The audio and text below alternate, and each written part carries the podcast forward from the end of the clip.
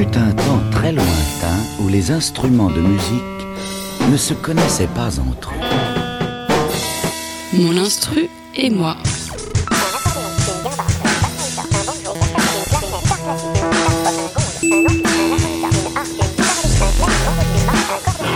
C'est rempli d'instruments de musique qui nous appartenaient. Mon instru et moi. Salut à toutes et à tous, vous êtes toujours sur Radio Campus Paris 93.9 pour l'émission Mon Instru et moi. Pour cette émission, nous recevons le projet Arandel, mystérieux projet qui vient tout juste de sortir sur la belle Infine, un deuxième album Solaris Pellis qui fait suite à Indie qui était sorti euh, il y a trois ans de cela, toujours sur le label In fine, durant cette émission, vous allez comprendre comment euh, Arandel produit sa musique, une musique électronique qui est faite sans boucle, sans séquenceur, à la main donc, et qui euh, tourne autour d'un dogme, un dogme dont on parle tout de suite. C'était pas tant se placer dans, dans, la position du, refus plutôt que de celle de proposer en fait une façon différente de, de, de, travailler.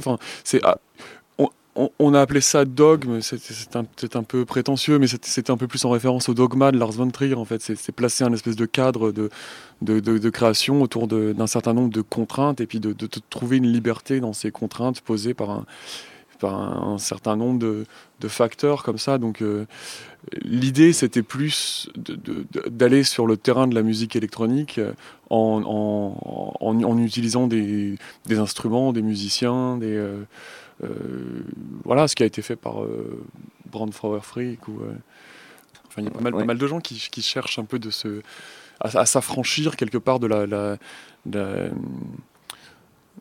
la forme électronique imposée par les, par les banques de sons, par, les, par une, certaine uniformisation, standardisation mm. en tout cas des, des, des, des, sonorités et puis d'aller d'aller chercher des textures un peu, un peu ailleurs.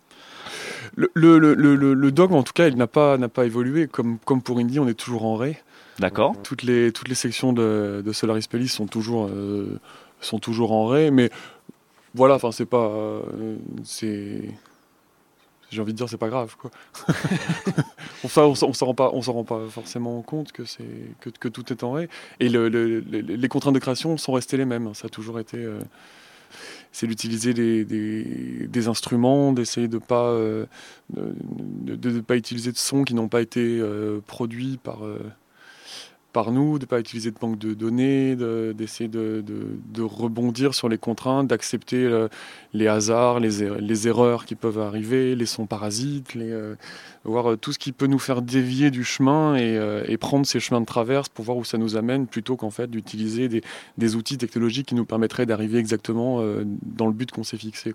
C'est accepter de se perdre en fait dans le processus de création et voir où est-ce que ça nous amène et accepter ça comme comme une expérience en fait. C'est la majorité des, choses qu'on entend ne sont pas bouclées, sont vraiment jouées, euh, sont vraiment jouées à la, à la main. Mais ça, s'entend en même temps parce que c'est pas parfaitement calé, c'est pas parfaitement euh, dans le temps, mais ça, mais voilà, c'est aussi c'est aussi ça qu'on cherchait quoi. Cette, euh, c'est, ce sont des machines, mais qui sont qui sont pilotées par des humains, donc donc euh, donc c'est faillible et puis c'est et puis c'est et c'est cette espèce de groove là un peu euh, un peu maladroit, ce côté un peu euh, boiteux finalement qui dont on espère qu'il va donner une couleur quelque part au morceau quoi.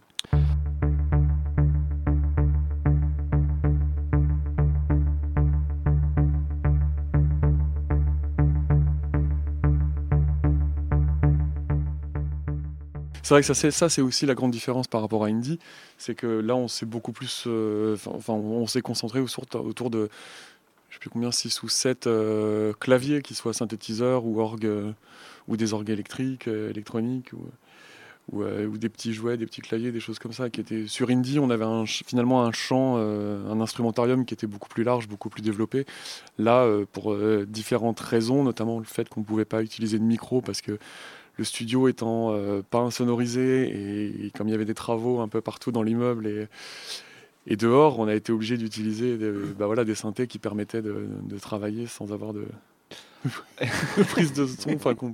c'est toujours l'instrument qui, qui va, Ouais, qui, va, qui va être le point de départ. Ouais.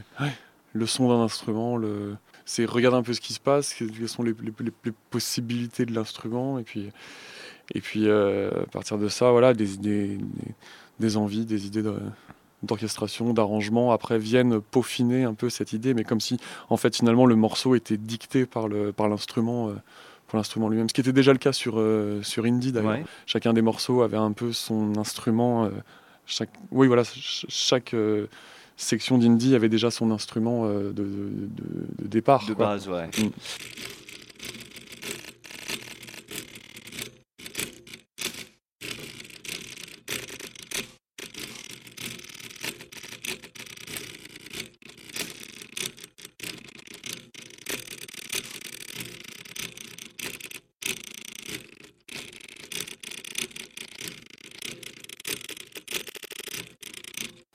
Section 12, euh, la section 12, elle est partie de rythmique. Ouais.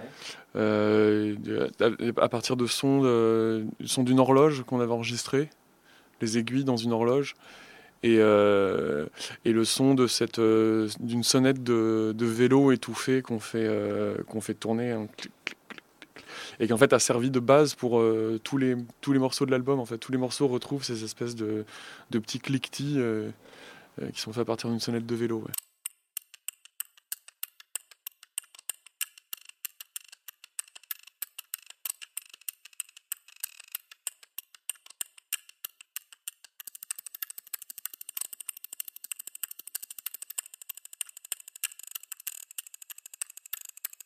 C'est vraiment fabriqué à la maison. quoi. C'est l'idée en fait qui sous-tend euh, toute la production autour d'A- d'Arandel. C'est euh, c'est se demander en fait formellement. Enfin, c'est- une image un peu. Ce que je te dis là, un peu, c'est presque une blague, mais c'est en gros comment Brian Eno aurait fait en 76, quoi.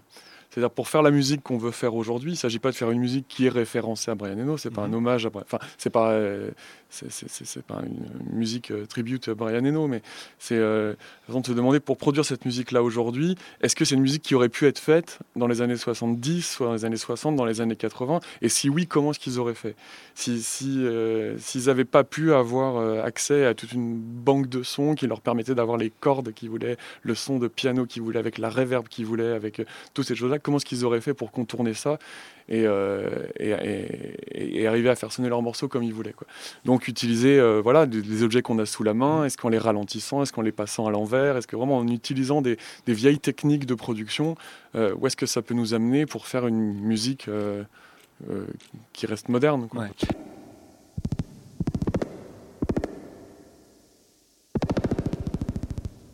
C'est un, instrument qui est vachement bien le monotron parce que c'est tout petit, ça a la taille d'un, c'est à peine plus grand qu'une cassette euh, qu'une cassette audio. Et euh, bon, les possibilités sont quand même relativement limitées parce que c'est un synthétiseur à ruban, donc on n'a pas une précision non plus de, jeu qui est, qui est extraordinaire, mais c'est pas mal pour des effets. On l'a beaucoup utilisé dans Solaris Pellis pour des effets un peu à la façon dont on utilise le thérémine par exemple sur le live. On serait bien incapable de le jouer de façon, euh, de façon mélodique, de façon classique. quoi. Mais pour faire des effets avec des délais ou des choses comme ça, c'est des, c'est, c'est un, c'est un instrument qui est, qui est très bien avec un, un LFO, enfin quelques Ouais. petits. euh, Alors comment, com- com- comment ça sonne justement? Tu peux nous montrer?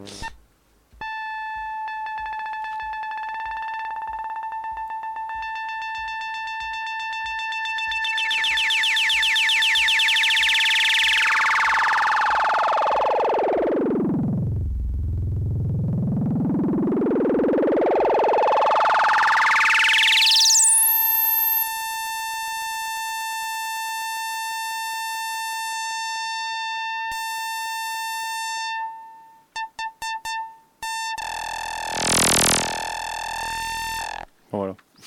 Et en préparant les affaires pour venir à l'émission, voilà, en voulant accorder le, le petit synthé qui avait, euh, qui avait euh, présidé à la création de la section 11, euh, qui était un petit Casio, un petit Casio, Casio Tone, euh, et ben je l'ai cassé. Voilà.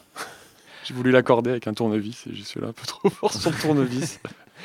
Et le synthé y est resté. Et voilà. C'est un, un tout petit clavier qui doit faire une vingtaine, une trentaine de centimètres euh, maximum et qui, euh, qui, qui date des années 80, qui était, un je pense, à usage un peu récréatif aussi, qui n'a pas non plus des, possibilités incroyables, mais qui avait des petites boîtes à rythme. euh, euh, avec des rythmes présélectionnés, je sais plus, disco, swing, march, tango, des trucs comme ça.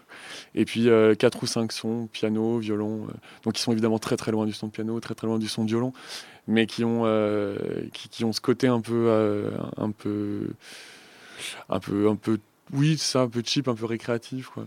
Et c'est ce synthé-là qui, qui, qui, donne ce côté un peu 8 bits, justement, au morceau, euh, au morceau euh, section 11, et qui a un côté 8 bits, d'ailleurs, complètement involontaire. c'est pas, pas du tout un morceau qui est, qui est un morceau fait en référence aux jeux vidéo, comme, euh, pas du tout, comme on a pu le dire. Non, mais rien contre les jeux vidéo, hein, mais c'était pas du tout la, c'était pas du tout la volonté. Quoi. C'est vraiment le, c'est, l'instrument, pour le coup, qui a, qui a, qui, a, quelque part dicté un peu, qui a choisi ce son, la référence, elle est pas.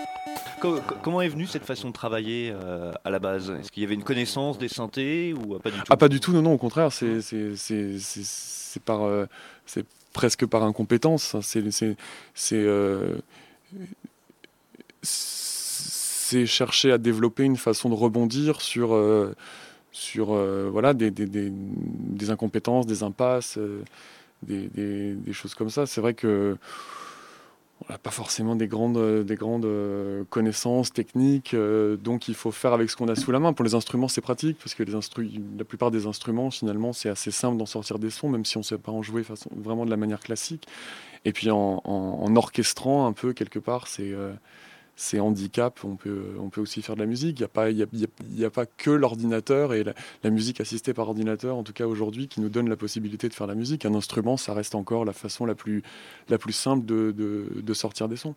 Même si effectivement, dans un deuxième temps, après, l'ordinateur peut nous permettre d'organiser tout ça, ces idées, de les éditer, de les, de les mixer, de les faire sonner autrement. Mais, mais, euh, mais euh, l'instrument acoustique euh, est voilà, j'en peut-être une porte ouverte, mais clairement pas incompatible, en tout cas, avec euh, la production de musique électronique. Ou ce qu'on appelle aujourd'hui musique électronique, même si ça veut plus, enfin, ça veut pas dire grand-chose, quoi.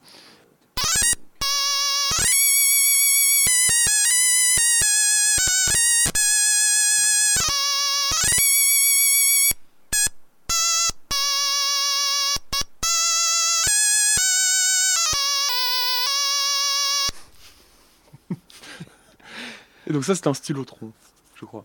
Non, stylophone. Stylophone.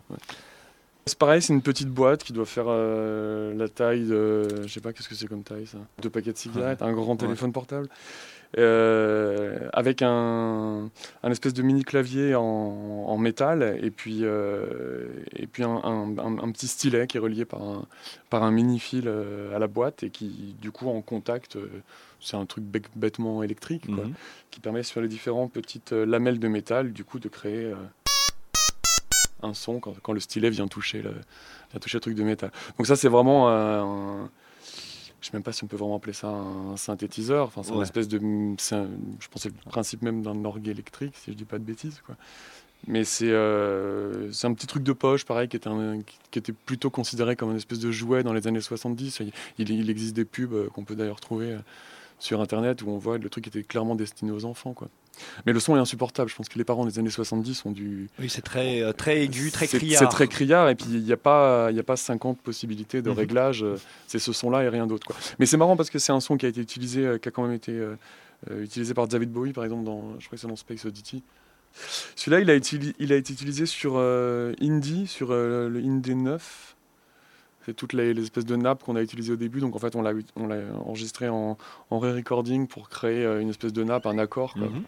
Parce que évidemment, c'est, aussi c'est monophonique. Hein. Voilà, on va commencer à réfléchir là. Euh, comment est-ce qu'on comment est-ce qu'on va adapter ces morceaux-là sur le live et puis surtout comment on va les on va les faire rencontrer Indie parce que c'était ça euh, déjà sur, euh, sur le live, euh, la tournée autour d'Indie, c'était déjà ça. C'était vu que tous ces morceaux sont en ré, ça nous permettait vraiment de jouer sur des, espèces de méga mix, de mélanger toutes les différentes pistes des différentes des différents indies pour, pour faire une seule pièce live d'une heure, avec différents passages, avec des moments qui étaient des moments plus calmes, des moments plus rythmiques. Donc là, ça va reprendre cette idée-là, mais en y incluant du coup les morceaux de Solaris Pellis aussi. Rendez-vous en 2015 donc pour un live d'Arandel. D'ici là, vous pouvez toujours euh, retrouver Arandel sur disque avec l'excellent Solaris Pellis qui est sorti chez Infine. Quant à nous, on se retrouve dans deux semaines pour un nouvel artiste et un nouvel instrument. Bonne soirée sur les ondes du 93.9.